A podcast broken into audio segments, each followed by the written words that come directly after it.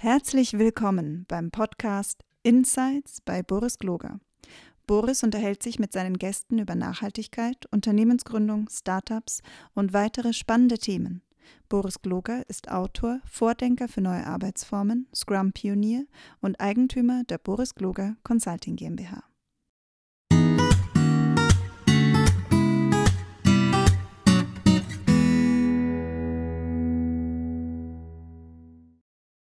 Hallo und herzlich willkommen, meine lieben Zuhörer. Ich bin Boris Kloge und heute habe ich mir Stefan Waschmann eingeladen.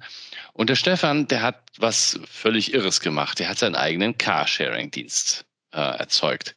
Aber das ist eine äh, ist kein Sixth Competitor oder sowas oder Avis oder um die anderen auch noch zu melden, sondern es ist eine ganz besondere Initiative, die wir euch heute gerne vorstellen würden. Stefan, schön, dass du da bist. Boris, freut mich, dass ich da bin. Danke für die Einladung. Stefan, erzähl doch mal ein bisschen was von dir. Wer bist denn du? Wo kommst du ähm, her? Tja, also ich komme komm aus Wien, wie man möglicherweise ein bisschen hört zumindest, und äh, bin ansonsten von meinem beruflichen Hintergrund oder von meinem Ausbildungshintergrund sehr bunt durchmischt. Also Doktorat Politikwissenschaft und ein abgeschlossenes Wirtschaftsstudium und war davor bei so Unternehmen tätig wie also sehr breit von den von Stadtwerken einer großen Stadt über Consulting-Unternehmen bis hin äh, zuletzt als Büroleiter ähm, von der Sigi Maurer, falls ich das hier so sagen darf. Und ähm, bin da schon daneben, also neben den Tätigkeiten, nachdem ich mitten in Wien drinnen wohne, irgendwann einmal drauf gestoßen, dass es hier so ein bisschen was in Sachen Autoverkehr problematisch in Wien hat und wollte mich dann daneben darum kümmern und bin aber ansonsten eben, wie gesagt, so eine Mischung aus Sozial- und Wirtschaftswissenschaftler und äh, dementsprechend auch in den Bereichen zu Hause. Und mit Zahlen kenne ich mich halbwegs aus, sagen wir es einmal so. Sie braucht es wahrscheinlich auch, wenn man dann anfängt, sich zu überlegen, wie man äh, so ein Projekt auf die, auf die Beine stellt, wie die, das, was du auf die Beine gestellt hast. Sag mal, erzähl mal, du hast wie bist du auf die Idee gekommen, für Wien einen eigenen kleinen Carsharing-Dienst hochzuziehen? Und was ist mhm. das genau? Ich habe jetzt mit Absicht noch den Namen nicht verraten. dann werde ich den Namen jetzt mal dann gleich verraten, dann in, in äh, den nächsten Minuten. Äh, ja, wie halt so oft irgendwo auch solche Vereinsgeschichten kommen ja aus einem eigenen Bedürfnis häufiger mal heraus. Man überlegt sich, okay, ich habe eine eigene Lebenssituation, in der ein Baustein nicht erfüllt wird. In meinem Fall war das der, ich habe bis 2013 hier noch mitten im siebten Bezirk in Wien mein eigenes Auto vor der Tür gestehen habe und ähm, war im Endeffekt dann am Ende des Tages daran gewöhnt, dass ich es so gut wie nicht mehr verwendet habe und nur regelmäßig äh, irgendwelche Parkschäden zur Reparatur gebracht habe. Und das funktioniert so nicht mehr, Auto muss weg, ist vollkommen sinnlos in der Stadt. Ich suche mir einen Carsharing-Dienst. Mein Problem war, wir sind nicht wird, äh, fündig geworden, aber zum damaligen Zeitpunkt äh, habe ich noch in einer WG gewohnt und dementsprechend waren wir eh schon zu zweit mit dem Auto unterwegs, das ich davor hatte und dann eben nicht mehr unterwegs. Und dann haben wir gesagt, gut, wir suchen was und haben nichts gefunden. Und was macht man? Entweder man behält das eigene Auto, was aber irgendwie dann schon äh, schwierig war, um, oder man gründet einfach einen Carsharing-Verein und schaut, ob es noch andere Menschen mit ähnlichen Bedürfnissen gibt. Und die Bedürfnisse waren zum damaligen wie auch zum jetzigen Zeitpunkt, wir sind eigentlich Menschen da, die ein Auto sehr selten brauchen. Also wir sind jetzt niemand, der sagt, verwende unser Auto bitte, damit du von A nach B in der Stadt kommst, sondern es ist dazu da, dass ein Auto zur Verfügung steht, wenn es wirklich nicht mehr anders geht. Also wenn die Öffis zu klein sind, um ein äh, Regal zu transportieren oder wenn ich halt tatsächlich mal ins Waldviertel muss zur Mitzitant und dort echt keine Öffis mehr hinfahren, für diese Möglichkeiten brauchten wir damals ein Auto, brauchen heute ein Auto. Und gesagt, gut, wir kaufen kleine, einen kleinen Kombi und äh, machen einen Verein daraus und schauen, ob sich Leute finden. Und der Name, auf den ja schon angespielt wurde, der dann im Zuge dessen entstanden ist, äh, ist Elfriede. Jetzt ist Elfriede nicht wahnsinnig progressiv und auch nicht wahnsinnig autoaffin, muss man schon dazu sagen, nee. vom Begriff her. äh, wir, wir sind dann irgendwann einmal am Abend hier gesessen und haben aber gut, also diese ganzen eher unpersönlichen Namen wie Carsharing-Projekt Wien 7 oder was auch immer, das gefällt uns nicht. Wir hätten schon gern etwas, was man irgendwie greifbar machen kann, womit man sich verbinden kann, irgendwie auch. Und das sollte ein Eigenname sein. Dann sind wir so Namen durchgegangen. Und das war die äh, Freundin von einem guten Freund auch dabei, die englischsprachig ist. Und bei Elfriede äh, hat sie das gesehen und gemeint, oh, Elfride. Um, so it's like a lift for, for Elfes. Und äh, gemeint, oh cool, eine Mitfahrgelegenheit für Elfen. Das ist doch eine wunderbare Zweiterklärung dafür. Machen wir das doch. Und so ist Elfriede entstanden und so war dann auch das kurze I plötzlich mit drinnen. Ne? Weil es ist ja Elfriede mit I und nicht mit IE und dementsprechend Elfride, wenn man so möchte. Ja, so kam der Name zustande, so kam dann das Projekt zustande und wir haben dann halt einfach mal losgelegt. ja, aber wie legt man los? Ich meine, ich mein, wie, wie legt man los? Also ich meine, ich habe hab hab ja auch ein Auto, das ich das so gut wie nicht nutze. Ja? Ich meine, wie, wie macht man jetzt ein, wie macht man jetzt ein, ein, ein, ein Carsharing-Dienst aus? Wie geht das los? Ich glaube, es gibt, ich glaube, es gibt viele, wo, wo das Auto herumsteht und man sich eigentlich denkt, ich verwende es eigentlich nicht mehr, aber wenn ich dann doch wieder keins habe, was mache ich denn dann in dem Fall, wenn ich es doch mal brauche?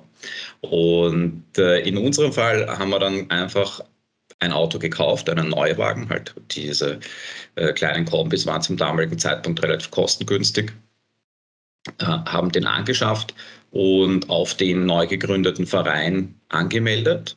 Und dann war die große Herausforderung, wie macht man denn das, dass Menschen dann zukünftig dieses Auto unabhängig voneinander in Betrieb nehmen können? Ein Auto mhm. kommt normalerweise mit zwei Schlüsseln und jetzt hast du die Möglichkeiten, dass du entweder ein Onboard-System einbaust, wie das die großen Anbieter haben, was allerdings relativ kostenintensiv ist und auch häufig ein Problem mit den Garantievorschriften der Hersteller.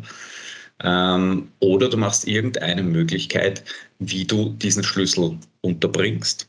Und die zweite Geschichte, die damit einhergeht, ist, wenn das Auto in einer Garage steht, was für uns wichtig war, äh, wie machst du denn das, dass dann 15 Leute da hineinkommen? Na, weil auch da kriegst du normalerweise eine private Garage, mietest du zwei Schlüssel. Wird alles ein bisschen schwierig. Und nachdem wir diese, diese technischen Fragen geklärt haben, haben wir dann einfach Homepage online gestellt und äh, ein bisschen im Grätzl kommuniziert, ob es jemanden interessiert. Da war dann am Anfang, ist es relativ langsam losgegangen und da plötzlich nach drei, vier Monaten sind die Anfragen relativ schnell hereingekommen, dass wir dann, ich glaube, es war im September haben wir angefangen, nicht die praktischste Zeit, und dann im Frühjahr war man voll. Also es ging dann doch innerhalb von, von acht Monaten circa, dass äh, das Auto voll ausgelastet war. Und so hat es begonnen an der Stelle. Und, und ist das nicht ein riesen Admin-Aufwand? Also ich meine, weil keiner, wie macht ihr das? Jetzt einen Schlüsselkasten dahinstellen, jeder kriegt dann nochmal einen ja, extra Schlüssel oder Tastenkombination nee, es ist, Es ist am Ende des Tages ist es so, dass uns der amerikanische Häusermarkt hier ein bisschen geholfen hat. Der amerikanische Häusermarkt, Immobilienmarkt ist ja so aufgebaut, dass es äh, verschiedene Makler gibt, die ein Haus versuchen an äh, den Mann oder die Frau zu bringen. Und deswegen gibt es dort Schlüsselbox-Systeme, die zeitgesteuert sind in größerem Maße. Und da gab es schon damals vor neun Jahren. Das heißt, eine Schlüsselbox, da ist äh, drinnen ein kleiner Arduino-artiger Prozessor und der macht nichts anderes, als dass er mit einem Algorithmus, den nur er kennt und der Server, der hier steht, einen Zugangscode generiert für vier Stunden Zeitfenster in unserem Fall. Und mhm. das bedeutet, sobald du bei uns ein Auto buchst als Mitglied, ähm, geht diese Anfrage hier über den Server drüber. Die sucht sich raus, welcher Zugangscode für diese vier Stunden, den ersten vier Stunden Block tatsächlich hinterlegt ist. Und den bekommst du zugeschickt. Und genau mit dem gleichen Algorithmus arbeitet dann diese Box vor Ort und generiert die gleichen Codes. Das heißt, zu der entsprechenden Ausleitsetzung, wo du fängst um 8 Uhr, holst du das Auto ab, weiß die Box den Code, den du brauchst, weil sie ihn generiert mhm. hat, und äh, du kommst zeitgesteuert hinein. Also es ist ein Schlüsselbox-System, das allerdings eben auf äh, einer zeitgesteuerten Berechnung basiert. Und ja, das ist ein, äh, ein bisschen ähnlich zu diesen RSA-Keys, die es früher mal gab. Ich weiß nicht, ob sie heute noch existieren. Ich glaube schon. Auf der Basis. Und das habt ihr dann in der Garage ein, eingebaut und das hängt, äh, das ist tatsächlich äh, beim Fahrzeug an der Wand montiert, ja. Also wir sind dann dazwischen umgezogen und haben jetzt eine nochmal zentralere Garage. Auch inzwischen sind es zwei Fahrzeuge und geplant sind drei, um das vorwegzunehmen. Äh, dort haben wir dann tatsächlich auch die äh, Boxen direkt bei den Fahrzeugen montieren können. Das heißt, äh, an der Wand ist das Kennzeichen vom jeweiligen Auto, das Auto steht davor und daneben ist diese elektronisch gesteuerte Schlüsselbox. Ja, ist relativ easy zu bedienen, ein bisschen rustikal, muss man schon zugeben. Aber es ist eben zeitgesteuert, was wichtig ist, damit keine Nutzung äh, passiert, die, die nicht bezahlt ist, beziehungsweise die nicht vorgesehen ist. Und zum Zweiten läuft es automatisiert, um auf dein, die Aufwandsfrage mhm. zurückzukommen. Äh, das ist relativ einfach zusammengeschustert. Diese Skripte dürfen im Server laufen und äh, da muss man nichts machen. Die Buchungsplattform ist zu äh, gekauft um sehr wenig Geld und dort generiert sich eben dann dieser Anstoß zur Buchung raus und dann macht hier der Server den Rest und that's it. Das heißt. Ja, cool. Ja, wie, wie hast du, ja, aber wie hast du die Buchungsplattform gefunden? Ich meine, wo, wo sucht man da? du, ganz, ganz normale Recherche und man überlegt sich halt, was gibt es denn sonst so für Objekte, die Menschen möglicherweise für gewöhnlich auf Stundenbasis gerne vermieten möchten. Und dann schaut man sich halt einmal durch, was es auf Plattformen gibt, die für gewöhnlich für Yachtcharter oder für Massagen oder was auch immer vorgesehen sind, dass man sie eigentlich verwendet, weil von der Technik her ist es ja eigentlich immer gleich bei Buchungsplattformen wurscht, was ich für ein Produkt da eigentlich drauf habe. Und ja, das heißt, der administrative Aufwand ist im Wesentlichen inzwischen oder momentan darauf beschränkt, dass man neue Mitglieder aufnimmt, was halt beim Verein ein bisschen mehr Aufwand ist, weil man äh, jetzt schon auch eine, eine Gruppe zusammenfinden möchte, die dann irgendwie auch auf die Autos Acht gibt. Das ist ja auch ein mhm. wesentlicher Aspekt irgendwie auf dem Modell, dass es funktioniert. Und das Zweite, was halt daneben noch so ein bisschen läuft, ist Troubleshooting. Wie, weiß ich nicht, irgendeine Warnlampe leuchtet im Auto. Was machen wir denn da? Das sorgt für gewöhnlich immer für Panik, obwohl es nicht für so viel Panik sorgen sollte. Ähm, also das ist wahrscheinlich noch der zweite größere Punkt, der momentan passiert. Und die Wartungsgeschichten. Ein Auto ist leider ein technisches Produkt und will ab und zu irgendwie gehätschelt und getätschelt werden.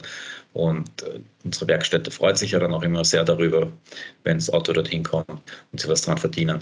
Und äh, das versuchen wir gerade so ein bisschen eher auf die Community aufzuteilen. Mhm. Also, es ist ja vielleicht, um da ein anderes Thema anzureißen, Elfriede unterscheidet sich ja vom kommerziellen Carsharing Unternehmen dadurch, dass bei uns die Mitglieder ein bisschen mitmachen müssen. Also mhm. die Mitglieder, es ist jetzt nicht so, äh, dass da irgendwelche Arbeitsdienste oder ähnliches eingeteilt werden, aber wir sagen halt, hey, du bist mitverantwortlich dafür, dass es dem Auto so weit gut geht, dass der Nächste, der daherkommt, das auch ohne Probleme benutzen kann. Ja, das, das wäre genau die nächste Frage gewesen. Wie kriegt man das hin, dass das Auto halt dann tatsächlich sauber ist und sich niemand drüber, äh, was weiß ich, keiner hat die Banane drin vergessen oder weiß ich nicht. Also beim Innenraum sind wir ziemlich, ziemlich strikt und äh, da, da glaube ich, haben Erziehungsmaßnahmen im Sinne von dann Leute immer wieder daran erinnern, immer wieder ein bisschen auf die Finger klopfen, ganz gut funktioniert. Beim Fahrzeug außen muss man ganz offen sagen, im Winter sieht man den Winter dem Auto schon auch mal an und dann sagen wir, ja, mein Gott, es ist halt jetzt irgendwie Salz auf den Autobahnen, was soll man tun? Das Ding alle drei Tage durch die Waschstraße zu, zu schicken, ist weder ökonomisch noch ökologisch sinnvoll. Im Winter, wenn es euch wirklich zu dreckig ist, bitte, liebe Mitglieder, dann schickt es durch die Waschstraße, Foto von der Rechnung und das kommt wieder auf euer Guthabensystem dazu. Also sprich, das wäre eher so ein Beispiel ohnehin so ein Beispiel dafür, wie die Mitglieder hier mithelfen, um die Kosten gering zu halten. Also es gibt ab und zu eine entsprechende Tiefenreinigung von, von den Fahrzeugen, aber alles, was so zwischendurch ist, eben gerade Außenreinigung, machen die Mitglieder selber dann, wenn das Auto wirklich zu schmutzig ist. Und das funktioniert auch inzwischen ganz gut. Und die nächsten Schritte ist eben dass man sowas wie Fahrzeug zur Werkstatt bringen oder von dort abholen, dass man das auch versucht, über, in, über die Mitglieder immer mehr zu spielen. Ja. Also da sind wir gerade auch dabei zu überlegen, oder zu belegen. Es gibt schon einen Entwurf für ein Incentive-System, dass man sagt, okay, kriegst du Fahrtguthaben dafür, damit du bitte das Auto ähm, irgendwo abholst, um alle da ein bisschen mehr an Bord zu holen auch, weil ich glaube, dass es vor allem, wenn man das Modell wachsen lassen möchte, dann ein solches System braucht, dass es auf mehrere Schultern legt, das ganze Ding. Ne? Also weil ich mache damit keine Kohle, ich mache das aus Spaß, aus der Freude und weil ich halt ein bisschen ein kleiner ähm, Ökomensch bin und mir denke, finde ich gut, dass man hier die Autos aus der Stadt rauskriegt. Aber es funktioniert dann, glaube ich, mittel- bis langfristig nur, wenn wir auch die Mitglieder da dazu bringen, dass sie eben Teile mittragen. Und bei den Sachen, wo es im Moment dann vor allem um große Kostenpositionen geht, wie dass sie darauf schauen, dass das Auto rechtzeitig zurück ist, dass es keine großen Schäden gibt, äh, da sind sie super brav dabei. Das muss man wirklich sagen, muss ich sie sehr loben. Also wir haben äh, in diesen neun Jahren, glaube ich, hatten wir zwei oder drei Schadensfälle was minimal ist für die Nutzung von den Fahrzeugen. Und das, das geht schon ganz gut eigentlich. Also wir haben äh, auch die, die Nutzung so gemacht, dass die Leute selber beispielsweise für einen Sprit zahlen müssen, nach dem Motto, wenn der Sprit extra zu bezahlen ist von jedem, dann wird hoffentlich der Gasfuß auch ein bisschen sanfter bleiben, weil da ist jeder selber mitverantwortlich, was die Karre dann verbraucht. Während bei kommerziellen Unternehmen ja hierfür gewöhnlich ein entsprechender Minutenpreis, wo schon drin ist, abgerechnet wird oder eine Kilometerpauschale, wo es auch unabhängig davon ist, was du verbrauchst, äh, verwendet wird. Das haben wir halt von vornherein reingegeben. Diesen Spritverbrauch zahlt jeder selber damit jeder auch selber verantwortlich ist für das, was an Benzin verbraucht wird, damit es niedrig bleibt. Ja, das Managed einfach dadurch vollgetankt auf, abholen und vollgetankt wieder hinstellen, oder? Simpelste ja. Variante. Äh, auch dann damit einfacher von der technischen Administration, muss man auch dazu sagen. Also das ist schon easier und simpel. Aber das geht halt auch wieder nur mit dem Verein, wo du weißt, die Leute halten sich auch dran, das brav vollgetankt zurückzugeben und es gibt auch keine Schreierei, wenn es mal jemand vergessen hat. Man verrechnet das danach, ist es auch kein Problem grundsätzlich. Ja. ja such, dir, such dir da spezielle Menschen aus? Hast du da einen Einstellungstest oder wie machst du das? Dass du ja, einmal vortanzen. Nein, also äh, es gibt keinen, keinen irgendwie gearteten Eignungstest, aber es ist eigentlich ein toller, toller Ansatz. Das muss ich mir mal überlegen. Das äh, könnte, könnte spannend werden. Äh, nein, meistens ist es tatsächlich dann eh so, dass man sich, also wir lernen alle Leute persönlich kennen, sprich man stellt sich hin, erklärt denen eine Dreiviertelstunde, wie das Ganze funktioniert, wie das Auto funktioniert, wie Ausleihen etc. funktioniert und aber auch, dass wir schon erwarten, dass sie mit aufpassen auf mhm die Fahrzeuge, dass die Nutzung auch entsprechend ist. Also sagen auch, du darfst im Jahr Fair Use, aber trotzdem nicht mehr als 3000 Kilometer die Fahrzeuge verwenden, weil das mhm. soll wirklich nur sein für Notfälle und nicht dafür, dass du irgendwo ein bequemeres äh, von A nach B kommen hast. Und an der Stelle merkt man normalerweise, wenn man sagt, du musst vielleicht das Ding mal durch die Waschstraße jagen, mehr als 3000 Kilometer ist nicht, darauf aufpassen. Und dann merkst du eh schon, wenn die Leute große Augen bekommen, dass das vielleicht nicht so gut passen könnte. In den allermeisten Fällen melden die sich dann auch nie wieder. Also das ist dann äh, meistens mit diesem Aufklärungsgespräch unter Anführungszeichen ist es dann an der Stelle auch schon, auch schon beendet. Es ist aber insgesamt schon so, dass wir, also wir haben eine ewig lange Warteliste. Und ich glaube 80 Personen momentan und wir haben 35 aktive Nutzer. Hast du 80, 80 Personen Warteliste, die das gerne machen würden? Das ist ja. toll. Ja, es ist super. Also es ist super, aber wir können halt nicht jetzt auf Teufel komm raus expandieren, weil das Ganze muss eben, wie gesagt, sich auch organisatorisch äh, auf vielen kleinen Schultern irgendwie ausgehen dann mit mehr Autos, beziehungsweise momentan haben wir auch das Problem, dass aufgrund der Chip-Krise äh, die Fahrzeuge, die wir benutzen, sehr viel teurer geworden sind, als sie davor waren und die Lieferzeiten enorm sind. Also schlicht gesagt, wir kriegen im Moment keine passenden Autos mehr. Also das hindert uns im Moment hauptsächlich daran, dass wir weiter wachsen. Das ist tatsächlich, hätte ich mir nie gedacht. Aber die kleinen Kombis sind noch dazu im Moment nicht mehr Markt, weil sie für die Hersteller uninteressant geworden sind. Also wenn ich nur eine beschränkte Anzahl an Chips habe, dann werde ich sie wohl in die Karre einbauen, die mir einen höheren Deckungsbeitrag liefert. Und der kleine Kombi ist halt so, hm, mein Gott, bauen wir ihn halt nicht, tut uns auch nicht viel weh. Ja. Das, das hindert uns momentan da ein bisschen am, Wachsen an der Stelle auch. Aber um, weil wir haben ja davor jetzt gerade darüber gesprochen, ob das irgendwie abschreckend ist für die Menschen oder ein Einstellungstest oder ähnliches ist. Ich glaube, das ist ein bisschen beim, beim Carsharing, dass es so unterschiedliche Zielgruppen gibt. Ne? Es gibt so diese Early Adopter, das sind diejenigen, die dann einen Tesla sich nehmen, einfach weil der ökologisch ist und cool ist und ich weiß nicht was. Und dafür zahlen sie auch ein bisschen mehr Geld. Dann gibt es die Leute, die sehr bequem es haben wollen. Das sind die klassischen Nutzer von Free Floatern, also sprich den früher den kleinen Smarts, die da von A nach B gefahren worden sind und die dann an einer Stelle nimmst und an einer anderen Stelle wieder abgibst. Mhm. Die ökologisch ein bisschen schwierig sind, weil das oft in Konkurrenz tritt mit Öffis, diese Einwegmieten. Und dann gibt es eine Zielgruppe, die äh, nennt sich in der Literatur so etwas wie die pragmatischen, pragmatischen Mobilitätsnutzer. Und das sind so circa 20 bis 25 Prozent. Die sind sehr offen für Ökogeschichten, aber schauen auf die Kohle. Und jetzt muss man ganz offen sagen, die kriegt man halt mit irgendeinem üblichen Carsharing-Angebot, wo man sagt, du, die Stunde kostet 8 Euro. Und dann sagt, pff, ja, dann lasse ich meinen alten Golf weiter auf der Straße herumstehen, weil der kostet mich diese 8 Euro in der Woche, so sinngemäß. Äh, in dem Zusammenhang, dass sich die Menschen häufig belügen, was ein eigenes Auto wirklich ja. kostet. Und das ist halt bei Elfriede so aufgebaut, dass es aufgrund des Pricings auch gerade für diese Zielgruppe interessant sein soll. Weil diese 20, 25 Prozent sind eben genau die, die häufig noch ein Auto auf der Straße stehen haben, das öffentlichen Raum einnimmt, das aber de facto nicht wirklich benutzen. Es ist da, weil sie kein günstiges Alternativangebot sehen, zum einen, und äh, zum anderen, weil sie halt doch noch immer glauben, dass sie ab und zu ein Auto brauchen. Und die Zielgruppe kriegst du nicht mit kommerziellen Geschäftsmodellen, weil es geht sich schlicht und einfach in der Kalkulation nicht aus. Ja. Also dieses Modell, das wir mit Elfriede fahren, wo wir genau auf diese Gruppe gehen, weil wir eben diesen doppelten Effekt auch sehen, dass einerseits Autofahrten damit äh, verringert werden, weil Gelegenheit macht Diebe, habe ich kein eigenes Auto mehr, fahre ich auch wirklich wesentlich weniger. Und äh, zum Zweiten den öffentlichen Raum auch ein bisschen freisortiert bekommen von diesen ganzen stehenden Autos, die da herumstehen.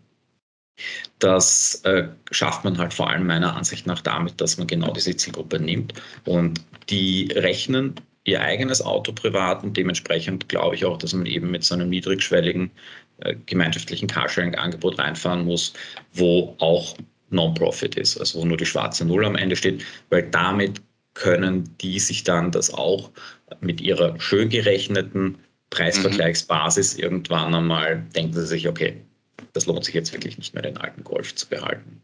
Und das sind so unsere liebsten neuen Nutzer, die, die dann tatsächlich ihr rumstehendes Auto aufgeben. Du hast dich ja offensichtlich, nehme ich jetzt auch dem, was du erzählst, sehr damit beschäftigt. Und äh, die Frage, die sich ja sofort stellt, ist für Wien. Angenommen, also für wie viele Autos würde das denn helfen? Oder für wie viele Menschen denn? Doch, glaube schon mal. Also angenommen, kriege ich das jetzt gescheit äh, formuliert, also für wie viele Menschen in Wien oder wie viele Autos könnte man dadurch ersetzen, wenn man, wenn es mehr von mehr, mehr Elfriede-Anbieter gäbe? Weil du willst ja jetzt auch nicht tausend Autos managen, oder? Ich meine. Nein, sicher. Ich glaube nicht. Also das, äh, ich denke, nein. Ich glaube, wir beantworten das einfach schlicht mit Nein. äh, ja, das ist eine gute Frage an und für sich. Ich glaube, dass es vor allem in dicht besiedelten Bezirken funktioniert. Also das ist im Unterschied zu diesen ganzen Carsharing-Initiativen, die wir normalerweise sehen, die, die ein bisschen grassroots-artig sind, die häufig in, am Land passieren diese ganzen Gemeindeautos etc., die dort passieren, hat man ja in der Stadt andere Bedürfnisse. Ne? Also man braucht nicht ein Auto zum Einkaufen fahren, sondern dann eben um ein Regal zu transportieren oder Mietzitan zu fahren. Und wenn das in den inneren Bezirken, glaube ich, hat, hätte man das größte, größte Potenzial in Wien. Ja. Und wenn wir wirklich davon ausgehen, dass von, sagen wir, das sind grob geschätzt in den, in den engeren Bezirken, enger bebauten Bezirken äh, irgendwas bei einer Viertelmillion Menschen, wo, wo tatsächlich dort wohnen in diesen Bereichen, wo es Sinn machen würde und von denen wiederum 20 Prozent, Pi mal Daumen, könntest du wahrscheinlich davon 50.000 Menschen erreichen und von denen hat in den inneren Bezirken im Moment noch ein Drittel bis die Hälfte, je nachdem, wo wir uns befinden, äh, ein, ein Auto. Aber das ist jetzt eine ziemliche Milchmädchenrechnung, aber wahrscheinlich wäre es in einer ähnlichen Umgebung wie dort, wo wir momentan sind, irgendwas bei 25.000 Autos, die man erreichen könnte. Aber das ist schon recht hypothetisch gesprochen. Ja.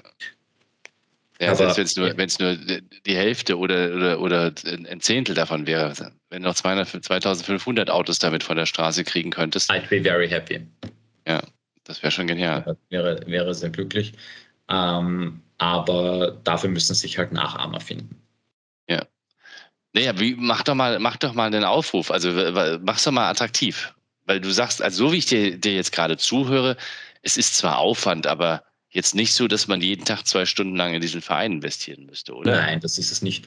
Also es ist tatsächlich vom Aufwand völlig überschaubar. Im Endeffekt, glaube ich, brauchst du zwei Sachen in Wirklichkeit. Das ist einerseits ein, eine Gruppe am Anfang von Leuten, die es machen möchte, weil dann gibt es auch den entsprechenden Drive und du hast am Anfang halt auch schon deinen Grundstock an Leuten, die da mit dabei sind und das nutzen. Und zum Zweiten, was am schwierigsten war, eigentlich zum Finden, du brauchst eine passende Unterkunft für das Auto, also sprich eine Garage, die dann auch für alle zugänglich ist, wie auch immer das funktioniert, über Chipkarte oder über öffentlich eben. Das sind die beiden Voraussetzungen. Und alles andere, bei allem anderen sind ja wir auch gerne bereit äh, zu supporten. Also ich meine, unsere Softwarelösung mag ein bisschen rustikal sein, aber wir stellen sie gerne zur Verfügung. Daran soll es nicht scheitern. Und damit ist dann der Aufwand, wie gesagt, überschaubar und gerade wenn man von Anfang an das dann auch vielleicht auch auf drei, vier Leute aufteilen kann, dann wird es ja noch einmal überschaubarer. Für gewöhnlich bilden sich ja dann ohnehin Konstellationen heraus, wie das einer eher äh, Anfragen und alles, was nach außen geht, macht und einer eher die Technik. Also für gewöhnlich hast, hat man ja dann auch gewisse eigene Präferenzen von den Leuten, die da drinnen sitzen. Ja, und um einen Verein zu gründen, müssen wir ja eben ein paar Leute sein, das kannst du ja kein Verein gründen. Also zwei. Zwei. Zwei Der österreichische Verein Ah, also in Deutschland brauchst du sieben. Also ich weiß nicht, ob es noch, noch immer sieben sind, aber das letzte Jahr, als, oder vor ein paar Jahren habe ich mal drauf geschaut, es waren, glaube ich, sieben, die du brauchst. Nur zwei. Oder zwei kriegt man, glaube ich, hin. Also ich glaube, es gab einmal dieses schöne Sprichwort, dass wenn du zwei Österreicher an einem Tisch sitzt, dann äh, gründen sie einen Verein. Das passiert ganz automatisch. ja, das klingt schwer danach. Ähm, sag mal, du hast viel davon erzählt, ähm, dass du das auch aus einem ökologischen Aspekt heraus machst. Also einmal war, hast du gesagt, ja, ich brauche gar kein Auto und ich fahre jetzt halt wie kriege ich es von der Straße und ich habe trotzdem eins. Ja? Ich meine, das ist mhm. schon mal eine geniale Lösung eigentlich. Ähm, und wahrscheinlich fährst du eigentlich umsonst oder zahlst du auch deine 2 Euro ein paar zerquetschte für, für die Stunde? Ich zahle meine 1 Euro und ein paar zerquetschte, 1,75 Euro äh, sind okay. in den meisten Fällen inzwischen, ähm, zahle ich tatsächlich auch selber. Ja. Ah. Also wenn ich sie tatsächlich für mich benutze, dann bezahle ich das auch. Und äh, dann, wenn wenn es sich kombinieren lässt, zum Beispiel, ich hole es aus der Werkstatt ab, dann macht man halt einen Vier-Stunden-Block so und einen Vier-Stunden-Block so. Das wird dann pragmatisch gehandhabt. Logisch. Aber ja, ich bezahle selber und ich fahre allerdings inzwischen sehr wenig damit, muss ich ganz offen zugeben. Also ja. wir haben wir haben ja auch von vornherein drinnen gehabt, dass der Mitgliedsbeitrag erlassen wird, wenn Mitgliedsbeitrag 60 Euro im Jahr, also ohnehin überschaubar. Aber er wird erlassen, wenn eine Wiener Linienkarte und eine ÖBB-Halbpreiskarte da ist. Inzwischen natürlich auch, wenn es ein Klimaticket gibt, dass er dann noch einmal ein stärkerer Anreiz ist, sich öffi zu bewegen. Und haben das deswegen auch so geschnitzt, damit die Leute, wenn sie Mitglied werden bei uns und wenn sie noch keine ÖBB-Halbpreiskarte haben, dann hatten sie de facto die Auswahl, dass sie entweder um 66 Euro sich eine ÖBB-Karte geholt haben oder um 60 Euro bei uns den Mitgliedsbeitrag bezahlt haben. Und natürlich alle gesagt, ja, dann nehme ich gleich die ÖBB-Halbpreiskarte. Und das hat bei fast allen dazu geführt, dass sie dann am Ende des Tages weniger Auto gefahren sind, weil äh, die Öffis attraktiver sind von der Verbindung, als man denkt, man sie aber bei Bezahlung des vollen Bahnpreises häufig erst gar nicht im Schirm hat, weil man so gewohnt ist, das Auto ist dann günstiger zu zweit oder zu dritt, darum nehmen wir das auch. Ne? Und das ist so eine gewisse Verhaltensänderung, die da mit mit herausgekommen ist und die auch bei mir sehr stark eingetreten ist, muss ich sagen. Also für mich war es ursprünglich, ich komme aus dem Süden von Wien, meine Eltern wohnen noch immer in Bad Fürslau.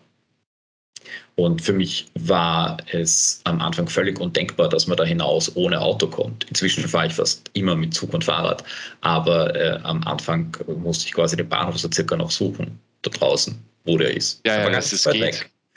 Es geht alles. Also ich wohne jetzt auch, ich wohne auch in Moosbrunn und ähm, also wenn du das willst, dann ein bisschen unbequemer könnte man sagen, ist es vielleicht mit dem Fahrrad noch zum Bahnhof zu fahren bei diesen Temperaturen. Aber du bist dann in 15 Minuten auch in Wien und äh, also es geht schon. Es geht und im Zug kann ich dann, auch wenn es nur eine halbe Stunde ist, dazwischen was arbeiten, was äh, beim Autofahren nicht zu empfehlen ist. Für mich nicht.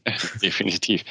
Ähm, sag mal, wie siehst du denn den, den Mobilitätsverkehr in, in, in Wien? Wo, wo geht es denn hin? Also ähm, versteht das die, ähm, die Bevölkerung in Wien oder in größeren Städten? Es wäre ja auch ein Konzept, das man auch in, in anderen Städten, in Graz, äh, in Linz und was weiß ich nicht wo, äh, bringen kann.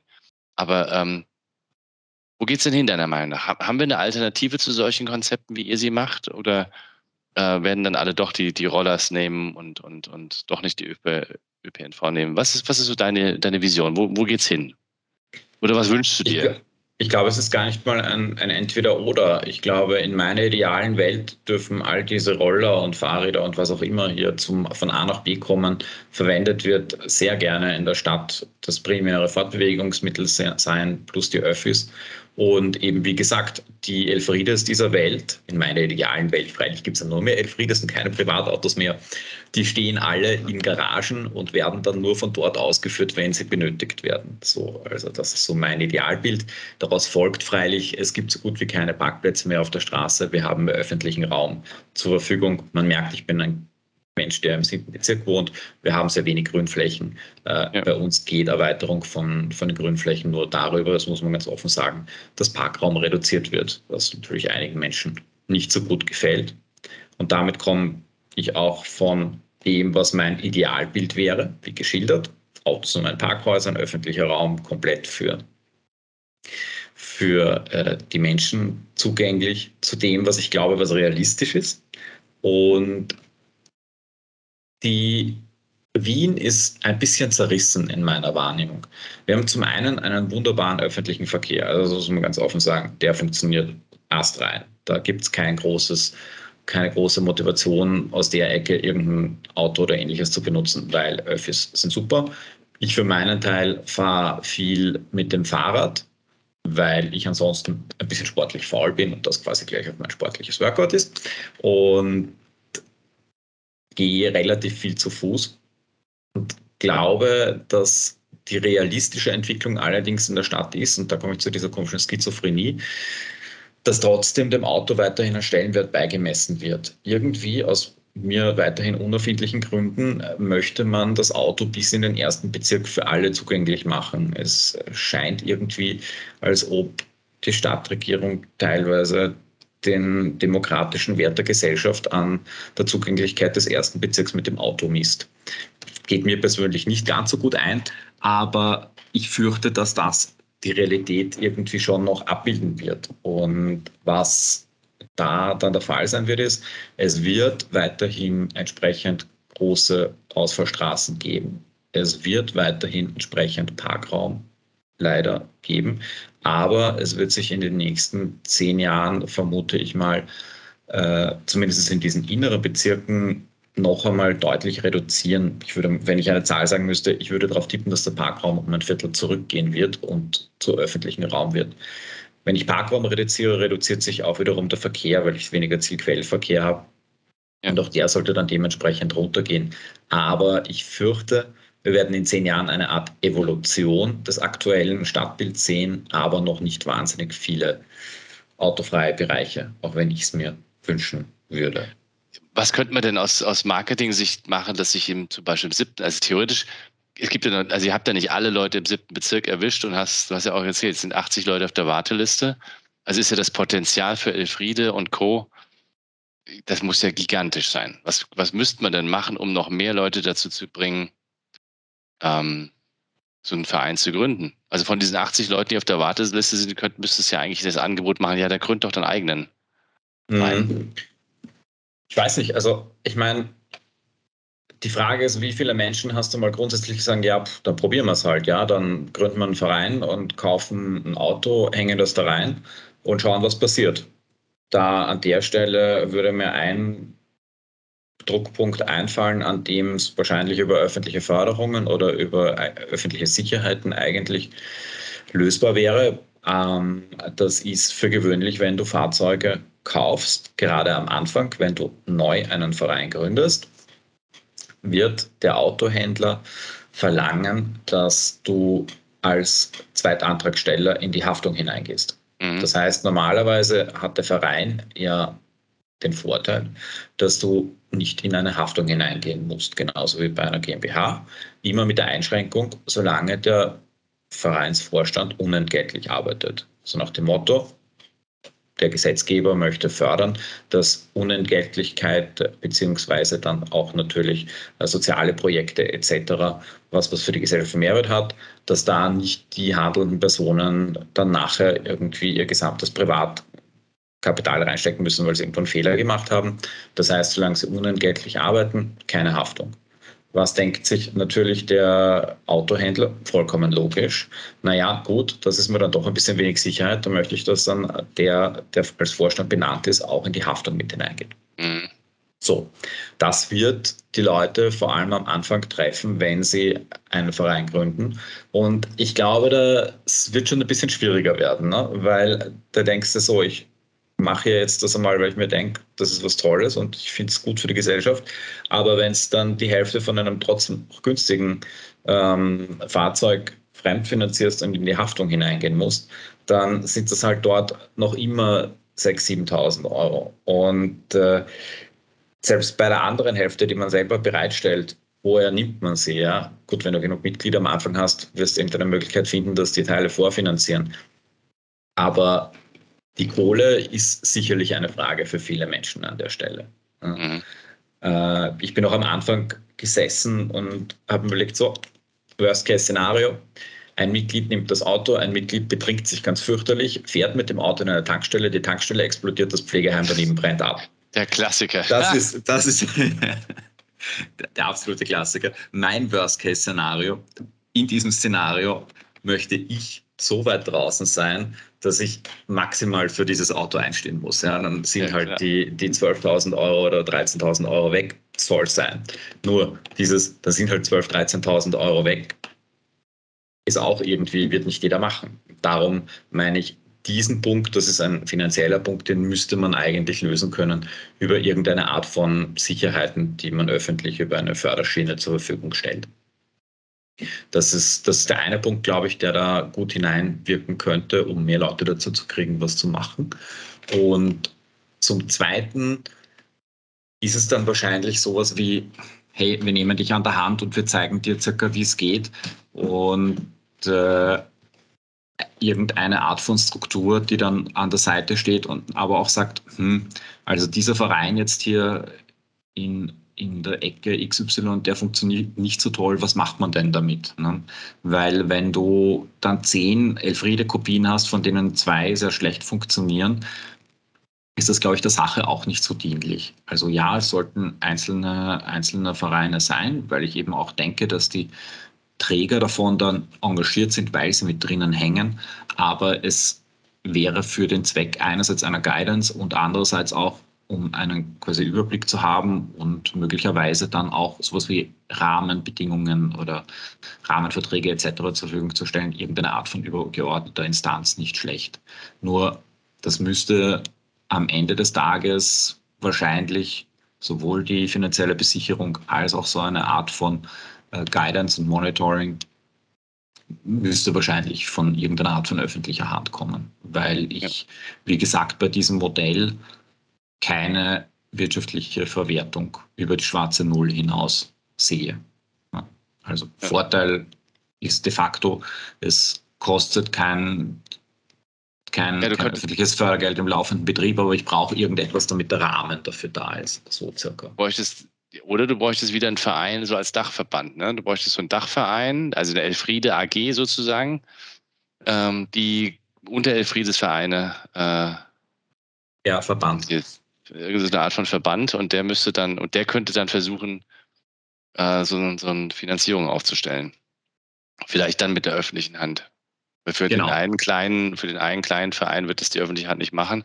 Aber nee. wenn man plötzlich 200, 300 von solchen Elfriedes hat, das wäre, wäre wahrscheinlich von Interesse 200 bis 300. Das ist sehr optimistisch, das wäre sehr cool, aber äh, auch ich glaube, für eine, für eine etwas kleinere Zahl kann es trotzdem interessant sein, weil es ja vor allem auch für die Stadt, also sprich auf Wiener Ebene, spannend ist in Wirklichkeit.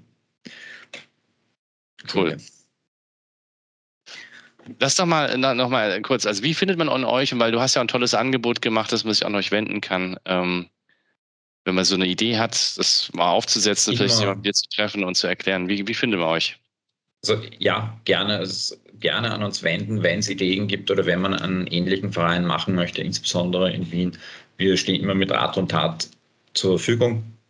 Finden tut man uns relativ einfach. Das ist unter Elfriede, wie gesagt mit kurzen i, also nicht mit ie, sondern mit kurzen i, elfriede.at oder elfriede.eu. Und dort gibt es ein Kontaktformular, über das ihr mit mir in Kontakt treten könnt. Das gleiche geht auch ansonsten direkt per E-Mail über info.elfrede.at. Da kommt es dann auch bei uns ganz gut aufgeschlagen. Und wenn hier irgendwelche äh, Fragen zu, zu Verein aufsetzen, zu wie funktioniert es dann tatsächlich auch in der Praxis an einigen Stellen. Oft einmal sind sie dann ganz konkrete Fragestellungen, die auch bei den Leuten im Hinterkopf drinnen sitzen, wie was funktioniert, äh, einfach auf uns zukommen. Wir sind da gerne dafür da. Also ich, ich höre schon, du bist ein echter Überzeugungstäter, du willst es vorandringen. Mm, ja, ich denke schon. Äh, jeder hat so seine Hobbys und mein Hobby ist halt ein bisschen schräg und heißt Elfriede. Super. Lieber Stefan, ich danke dir sehr für deine Zeit und den Einblick in, in dein tolles Projekt. Das übrigens, habe ich auf der Webseite gelesen, ihr habt sogar den irgendeinen Preis gewonnen, ne? Mit den Stimmt. VCÖ, weil du ja eh unlängst mit äh, dem Michael Schwendinger gesprochen hast. Wir haben 2015 den VCÖ-Preis, VCÖ-Mobilitätspreis gewonnen. Damals noch ganz am Anfang. Aber ja, da ist auch schon das Modell eben wegen seiner Bottom-up-Tauglichkeit recht gelobt worden. Und da vielleicht noch ein, ein Nachsatz. Also wir haben dann schon immer wieder auch Gespräche mit Nachahmungsverdächtigen geführt, aber es ist dann irgendwie bei denen dann häufig so in der Planungsphase gescheitert dann hinten nach. Ne? Und eben dieser VCÖ-Mobilitätspreis damals 2015, das war so eine der ersten Anerkennungen, die auf der Seite gekommen ist. Und ja, wir, wir sehen dann, haben eh gesehen, dass das Interesse an dem Modell insgesamt eigentlich recht, recht groß ist. Also kamen dann auch immer wieder in diversen Medien vor, ORF etc. Aber das ist dann scheinbar, und, und daher ist deine Frage auch genau richtig gewesen, äh, scheinbar die Vervielfältigung davon noch ein bisschen hängt. Also dass man da oder wir auch noch keinen durchdringenden Ansatz gefunden haben, wie man jetzt das Ganze auch multiplizieren kann in weiterer Folge. Ja, vielleicht hat ja einer ja. von euch Lust und, und äh, ist vielleicht im achten Bezirk oder im, weiß ich nicht. Immer her damit im neunten oder sonst irgendwo und, und, hat eine Tiefgarage in der Nähe und sagt, mein Auto ist eh, steht eh nur rum, ähm, wie kriege ich das vernünftig benutzt äh, und kann sich mal an Stefan wenden. Er wird sich Sehr freuen, habe ich gerade mit. Also, tausend Dank für deine Zeit. Du brauchst vielen lieben Dank für deine Zeit und für das Gespräch. Wirklich gern. Bis dann. Ciao. Diese und weitere Podcast-Folgen findest du auf Spotify, Apple Podcasts, YouTube und natürlich auf der Website www.insights bei borisgloger.com. Boris Gloger Consulting ist deine agile Strategieberatung. Besuch uns auf der Website www.borisgloger.com.